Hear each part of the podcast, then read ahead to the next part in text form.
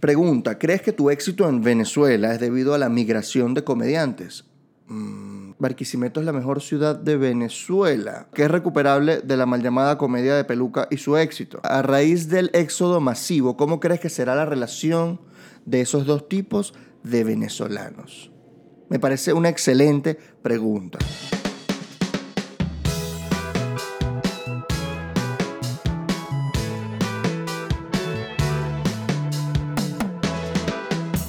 Esto es Por eso estamos como estamos, un podcast donde hablamos de temas serios con un poco de sentido del humor. Mi nombre es Ricardo del Búfalo, yo soy su conductor y grabo desde Caracas, Venezuela. El día de hoy es un episodio especial porque no tenemos invitado, lo que tenemos es sus preguntas y mis respuestas. Le pedí que hicieran preguntas por Twitter, por Instagram y aquí estoy respondiéndoselas. Antes de empezar a responder, quiero pedirles que dejen sus preguntas acá en YouTube. Si están escuchando en Spotify o en Apple Podcast o en Google Podcast o en, no sé, la plataforma de patria.gov.be. Mentira, no sale ahí el podcast. Escriban sus preguntas y yo se las responderé en un próximo video. Y eh, antes de comenzar, métanse en patreon.com slash r del búfalo para apoyar este podcast y vayan a mi show en Argentina el 26 de febrero en Berlina Vorterix. Me corrigieron el video pasado, Berlina Vorterix. Y en Chile el 1 de marzo en el Teatro Coca-Cola City. Las entradas en ricardodelbúfalo.com. Vamos con las preguntas. Tabú.priv pregunta, ¿crees que tu éxito en Venezuela es debido a la migración de comediantes? Mm, creo que no. Creo que no porque que se hayan ido del país no significa que desaparecieron de la escena venezolana de comedia. A pesar de que estén en México, en Argentina, en Chile, en Buenos Aires, en, no sé, en España, en donde sea que estén, eh, siguen presentes en la comedia venezolana a través de podcasts, a través de webshops, a través de sus redes sociales. Y la gente todavía los ve, los sigue, los conoce y está pendiente de ellos y siguen yendo a sus shows. Que se hayan ido más bien lo que hace es expandir la comedia venezolana a otros públicos, lo cual es bueno para todo el mundo porque nuestra comedia se conoce más.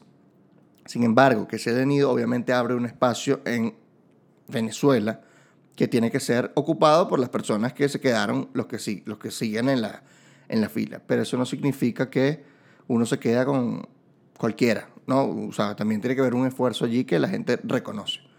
Azabala 92 pregunta. Un consejo para alguien que desea empezar un podcast. El consejo principal es tener un concepto. Eh, que la gente sepa de qué va, a haber, qué va a haber en tu programa. Y el segundo es calidad de sonido y audio. Eh, mi experiencia con, cuando empecé a grabar este podcast es que la gente decía, no se escucha, porque la mayoría de los teléfonos son pichache, no se escucha bien. Entonces hay que subirle volumen que jode para que la gente escuche bien y que no haya tanto ruido para que la gente pueda sentirse cómoda escuchando. La pregunta número 13, Antonio Meléndez P. Barquisimeto es la mejor ciudad de Venezuela. Debo decir, a pesar de que soy barquisimetano y amo mi ciudad, creo que no. Creo que la mejor ciudad de Venezuela es Mérida, aunque la mejor ciudad es completamente subjetivo, según mi punto de vista. A pesar de que yo creo que debería tener playa Mérida, no tiene, le falta eso. Pero creo que la combinación de la gente, la ciudad y la naturaleza es una mezcla perfecta que hace que esa ciudad sea muy especial. El clima es hermoso, la gente es hermosa, la comida es divina, eh, la calidez humana. siento que por ser una ciudad joven y estudiantil podría ser nuestro Silicon Valley. O sea, podría ser la sede, la ciudad para los startups en el futuro, ¿no? Pensando que como los locos, en un futuro que no vemos nunca adelante, pues yo a veces veo el futuro, o lo pienso en el futuro, mejor dicho, no lo veo, y pienso que Mérida podría ser esa ciudad. La pregunta número cuatro, a pinta de caramelo, dice, Barquisimeto en una frase. Oye, creo que dame un pepito musical. ¿Por qué? Porque es una ciudad musical, es, todo el mundo lo sabe, es un cliché, pero creo que es verdad. Yo vivía en Barquisimeto cerca de un conservatorio, y yo veía todo el tiempo gente con instrumentos musicales tocando en la calle. Para mí es una ciudad musical, suena, Barquisimeto me suena cosa, a cosas bonitas. Yo iba a conciertos de la Orquesta Sinfónica gratis en el Teatro Juárez. O sea, eso, es una, eso solo pasa en una ciudad musical. La música es gratis. A pesar de que no debería serlo. Uno debería pagar, porque eso es un trabajo. Y uno está mal educado que la cultura es gratis. No, la cultura se paga. Porque eso implica que la gente le da un valor. La gente cuando compra una entrada dice, esto vale plata. Porque si no, entran gratis y se van a mitad de la vaina cuando, ah, me la dije. No, no ve la vaina. Joda, arreché. ¿Y por qué Pepito musical? Porque, bueno, porque se mete en la ciudad del Pepito. Ah, para nadie es un secreto. Todo el mundo que ha comprado un Pepito fuera de Barquisimeto no entiende nada, no sabe que es un Pepito. A pesar de que la gente en Acarigua dice, el Pepito nació aquí. Mira, hermana, puede haber nacido donde sea. Pero quién lo hizo mejor es lo que importa. ¿Y dónde es eso? Barquisimeto. Quinta pregunta. Ivette Puerta, ¿cuáles son los límites del humor? Esto es una buena pregunta. ¿Por qué? A veces pensamos que el humor no tiene límites. Pero sí, como uno como humorista debe saber los límites del humor, así como un ingeniero sabe cuáles son los límites de una obra civil. No va a ser una represa sin saber los límites de esa represa, porque es un huevón. Entonces, un comediante tiene que saber los límites del humor. Y esos límites son, para mí, una opinión muy personal, el dolor ajeno.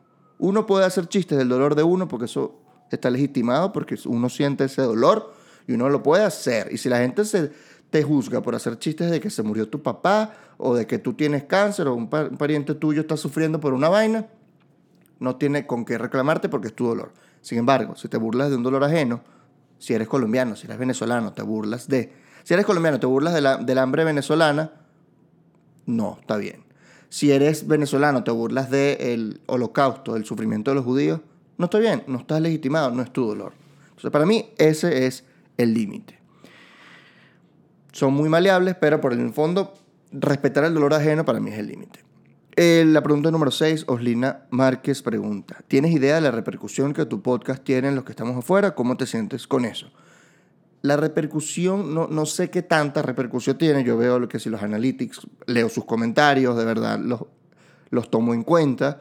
Eh, y eso es lo que yo tengo de feedback de ustedes. Hay gente que me, me, lo dice en persona y eso es bueno porque sé, bueno, este es el camino. A la gente le gusta este tipo de contenido. Esto es lo que le gusta más, voy a hacerlo más por acá. La repercusión no sé, no sé qué tanto le sirve a la gente que está afuera. Ojalá sea mucho, a mí me encanta.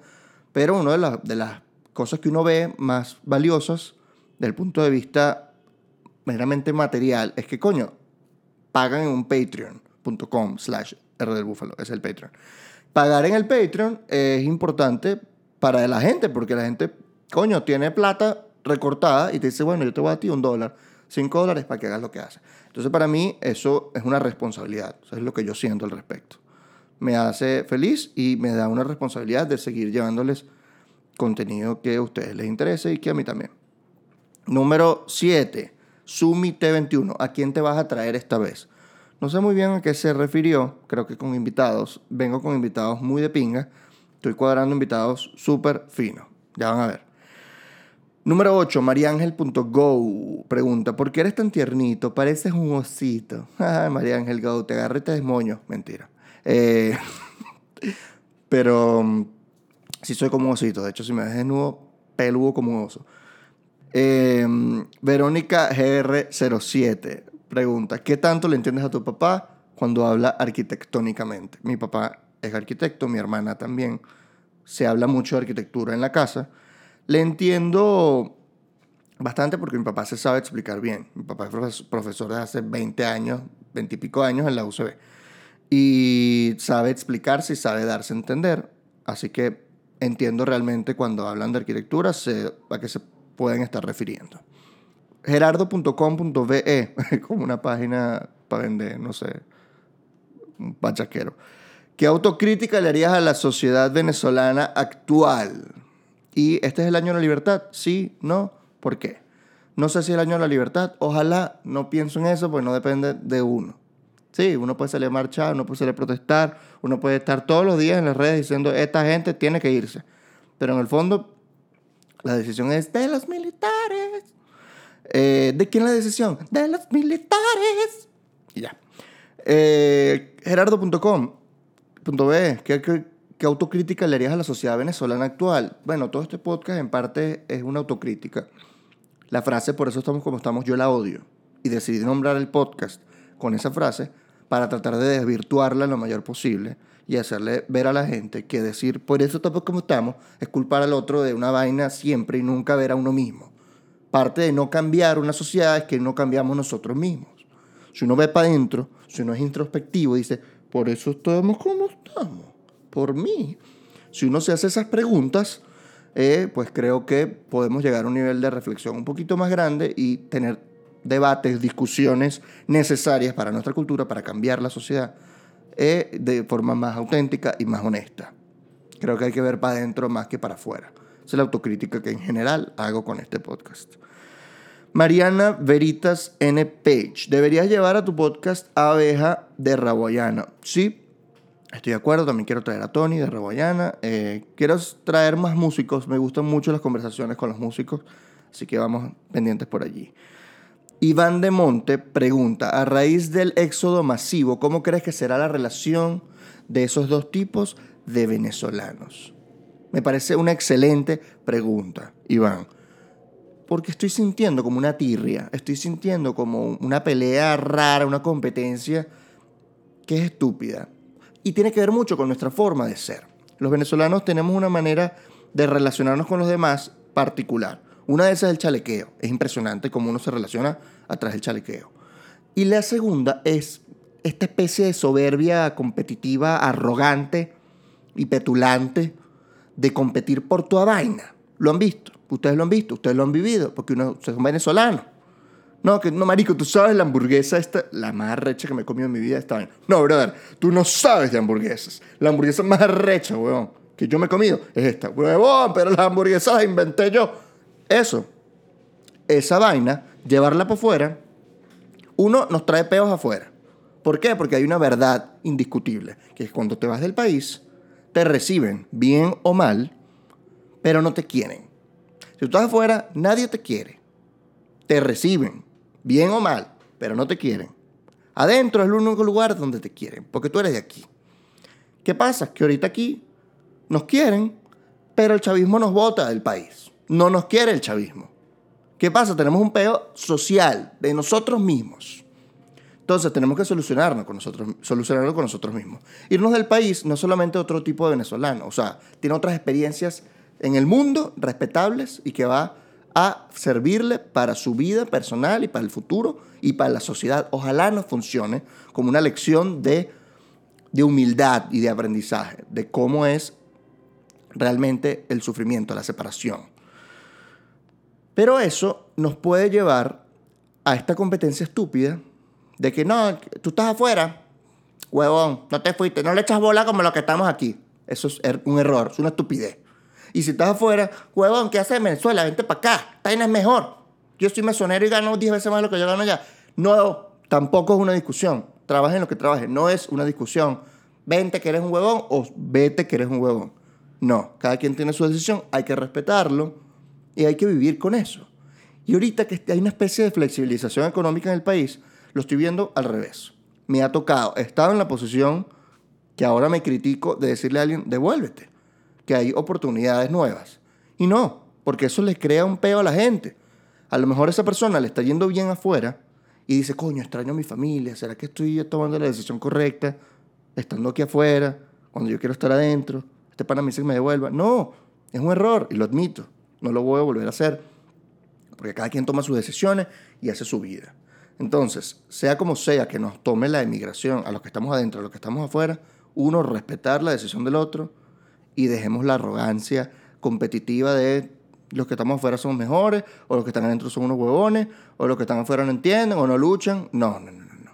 Los que están afuera y los que estamos adentro somos igual de venezolanos y tenemos los mismos derechos y así debemos verlo. Todo esto es mi opinión. No, no le digo a nadie que opine lo mismo que yo. Ea López G. Pregunta, ¿en algún momento pensaste unirte a la política formalmente? No, nunca. Soy comediante, enemigo del status quo. Si, si estoy comediante, soy antagonista del poder. Y como soy comediante, me gusta que la gente se ríe, me gusta darle placer a la gente. upa, me gusta darle risas a la gente. No me gusta que la gente se me acerque porque unas carpetas porque quieren unos balones. Que ladilla. Yo quiero hacerlos reír y ya está. Eh, y si puedo hacerlos pensar, Me encantaría mucho más. Jesús.jiménez.arc. Supongo que es arquitecto. O arquero. Pregunta, ¿cuándo va a caer Maduro y su combo? No lo sé, pana. Ojalá supiera. Yo quisiera que cayera hoy. Ya. En este momento, pero cayó. No, puede ser. Ojalá, ojalá. Pero no depende de nosotros. ¿De quién depende? De los militares. Colbert ABC pregunta qué es biopago y qué está pasando con el petro. Estoy fuera de Venezuela, no entiendo los memes de biopago que veo en todas partes. Esta pregunta es un pelín vieja. Le hice hace Twitter, en Twitter hace como un mes. Lo que pasa es que enero pasó tan largo que ya biopago quedó como en el 2015. Pero en realidad fue hace un mes. Biopago es una forma nueva de pagar que implementó el chavismo para controlarnos aún más políticamente, que es con la huella dactilar y decir pago con petro y el petro es lo que te depositan en bolívares, pero dicen que es un petro, en realidad son bolívares medidos como petro. Porque el petro no existe. El petro es una vaina que no tiene sentido, porque dice que tiene valor en el precio del petróleo basado en petróleo que está debajo de la tierra. Eso no tiene valor aún, porque no lo han sacado, porque no está visible. Ya está. Es como que yo te diga, bueno, yo voy a sacar el petro, el unicorn. Y el unicorn tiene valor. Eh, cada unicorn vale un unicornio, que están debajo de la tierra. Yo sé. Yo sé que yo lo comprobé. Ajá, no lo he sacado, pero están ahí. Es lo mismo. Wally Salvaje. ¿Cuánto duras subiendo un episodio del podcast a YouTube teniendo en cuenta la gloriosa conexión del internet del país? Hermano, Wally, este es mi internet. Yo no tengo mega, mira, aquí está la luz verde. ¡Pop! Tengo un mega, eh, un BAM de Digital porque es lo que me sirve y tardo como una hora. Tampoco es tan rápido, pero es más rápido que ABA y esa vaina que es un pote en mi, en mi casa. Manuel de verdad pregunta, la pregunta larga, pero para en bola. ¿Por qué entre los comediantes venezolanos impera tanto el carácter progre? Más que una comedia opositora, se carece de una comedia de derechas. Yo le pregunté qué significa progre y comedia de derechas. Pues sabe qué quería referirse él y qué respuesta pues e, esperaba. Por progre me refiero a la tendencia político-cultural que abraza el discurso de la corrección política con altas dosis de, liberalismo. Ergo se encuadra en temas cliché como Venezuela está mal porque hay machismo y homofobia. Las derechas salen de ese lugar común. Ok, vamos por partes. En Venezuela, los, el, porque impera el carácter progre. Para el progre es la tendencia político-cultural de la corrección política con altas dosis de liberalismo. Ok. Eh, entendemos que derecha es conservadurismo izquierda es más progresismo, liberalismo, o sea, ser más libres, pues yo creo que tiene que ver, por allí se explica, porque los artistas, el arte celebra la vida humana, celebra los valores más humanos como la libertad, por ejemplo. Por lo tanto, los artistas se van a sentir orientados a apoyar la libertad de todo el mundo, de todas las personas. Y el movimiento actual, artístico, cultural, es de eh, la minoría de diversidad LGBT, la diversidad sexual, la libertad sexual. Si eso es lo que está en tendencia ahora, pues los artistas van a orientarse hacia allá porque van a querer la libertad de estas personas que tradicionalmente han sido discriminadas y han sido maltratadas por la sociedad. Y eso no es mentira, es verdad. Segundo, eh, porque carece una comedia de derecha que salen de ese lugar común, que es machismo y homofobia. Eh, honestamente yo no creo que la comedia se proponga un discurso propagandístico ni un discurso ideológico. Y si lo hace, va a quedar en eso, en un arte ideologizado, un arte propagandístico, que no va a tener, va a tener quizá impacto político, pero puede que no tenga mucho impacto a futuro. Pienso ahorita en Hannah Gatsby, que no es venezolana, hizo su especial en Netflix y habla, es una habilitante feminista al punto de que la segunda mitad de su stand-up, se llama Nanette, habla, es, un, es casi que un discurso político y está hecho para eso. O sea, al, fin, al principio te engañas, ah, este es un stand-up, después se vuelve discurso, discurso político y genera un cambio importante. Pero es eso, es un arte militante y está hecho para eso, no para elevar la comedia hacia nuevos niveles que nunca habían sido explorados antes. Eso no significa que no existan comediantes de derechas, existen. Y ya, pero en el fondo uno quiere cambiar los convencionalismos que existen en la sociedad, uno quiere, uno quiere ir más allá de lo que se permite, uno quiere más libertad, los comediantes buscan eso, transgredir los límites de lo que pone la sociedad para ver hasta dónde se puede tener libertad de decir cosas o de hacer cosas. Pregunta número 18. Ali Raf VE, te tengo dos. ¿Por qué la comedia del interior suele tener el camino tan truncado para poder expandirse de forma orgánica? Voy a responderla de una vez. Primero, yo soy de Barquisimeto, Esto es verdad. En el interior la comedia tiene un, camino muy truncado y yo creo que la respuesta es el centralismo tradicional venezolano. Que en Venezuela toda vaina se haga en Caracas o desde Caracas y que las regiones sean Monte y Culebra nos tiene jodidos. Para los que están escuchando, Monte Culebra lo dice con comillas, porque bueno, es lo que se dice, no es la verdad, porque la mayoría de la gente que hace vida en Caracas no son caraqueños. Y si ustedes se ponen a ver, los altos cargos que ocupan en empresas en, no sé, en el gobierno, etcétera, cuando los gobiernos eran democráticos, no tomemos esto en cuenta, mucha gente no es de Caracas, sino de otros países. La mayoría de los presidentes venezolanos han sido gochos, por ejemplo. Entonces, bueno, para dejarlo para reflexión eso. Entonces me tocó venirme a Caracas a hacer comedia, a buscar los espacios y las oportunidades porque sabía que en Barquisimeto no iba a tener chance. La segunda pregunta, ¿qué es recuperable de la mal llamada comedia de peluca y su éxito? para poder aplicarlo en la comedia tradicional. La comedia de peluca, para mí, es, injusto con la peluca. La peluca no tiene la culpa del comediante que la utilice. Si la comedia es mala, hay que culpar al comediante. Si el chiste es malo, el comediante tiene la culpa, no la peluca. Por lo tanto, voy a hacer un sketch. Al final de este video lo voy a poner para rescatar el valor de la peluca en la comedia. La pregunta 19, la penúltima. Finas Hierbas 1. ¿Cuál dirías que es tu tipo o estilo de comedia favorito? Finas Hierbas. La que me hace reír. Eh, si me hace reír, es mi tipo de comedia favorito. ¿En qué tengo... ¿Por cuál tengo preferencia? Por la comedia honesta, sincera, desgarradora. Eh, y también por la comedia política y musical. Ese tipo, esos tres tipos, a veces si están juntas, mejor aún. Lelutier, por ejemplo tienen las tres juntas. Me parecen unos genios del humor, son unos argentinos, eh, me parecen maravillosos. Comedia política he visto mucha, pocos la hacen bien. En Venezuela, Laureano Márquez para mí es el mejor. Eh, tradicionalmente, pues quizá otros escritores han hecho comedia política de altura o sencillamente opinión política con gran sentido del humor, como José Ignacio Cabrujas, en la, en la literatura, sobre todo en el teatro.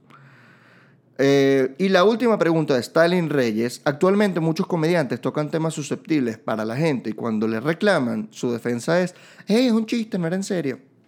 Es verdad, Stalin. Ahora, ¿no juega eso en su contra cuando sí hablan en serio? Buena pregunta. Por ejemplo, el speech de Ricky Gervais o más cerca la candidatura del Conde del Guácharo. Soy 100% pro comedia y amo pero ¿por qué tomarlos en serio cuando hablan de temas serios? Pensé que te gustaría este tipo de preguntas. Saludo. Sí, me gustó tu pregunta, Stalin. ¿Qué, ¿Qué, nombre tan pobre? Pobrecito, de verdad, tu nombre, lo lamento. Pero bueno, Stalin, eso no es tu culpa. Tu culpa de tus papás. Y de los militares. Mentira. Perdón. Eh, hey, es un chiste. No es en serio. Cuando dicen un chiste y se los toman en serio y se ofenden. Me parece una irresponsabilidad si sabían que el chiste iba a ofender y se lanzan, ay, un chiste. Uno sabe cuando qué es lo que uno va a decir. Ahora, si el chiste fue mal interpretado, no es culpa del comediante, culpa de la gente que lo malinterpretó. Si hay gente que lo entendió y gente que no, eso es otro peo. Ahí hay un debate porque si hay gente que sí lo entendió, entonces si ofendió es porque el, el ofendido quiso ofenderse. Si nadie lo entendió y fue una vaina horrible, pues el comediante debería decir perdón, pido disculpas porque me equivoqué. Y ya, en el fondo es eso. Hasta acá llegó este episodio. Gracias por sus preguntas. Pueden preguntar aquí y responder sus cosas. Yo les quiero preguntar qué les gusta del podcast, qué les gustaría cambiar, qué les gusta de mi contenido, de mi comedia. Me encantaría saber por qué ven esta vaina, por qué se calan media hora de su día escuchando o viendo esta vaina. Yo, ni yo ni lo hago. No sé ustedes por qué lo hacen, pero se los agradezco muchísimo.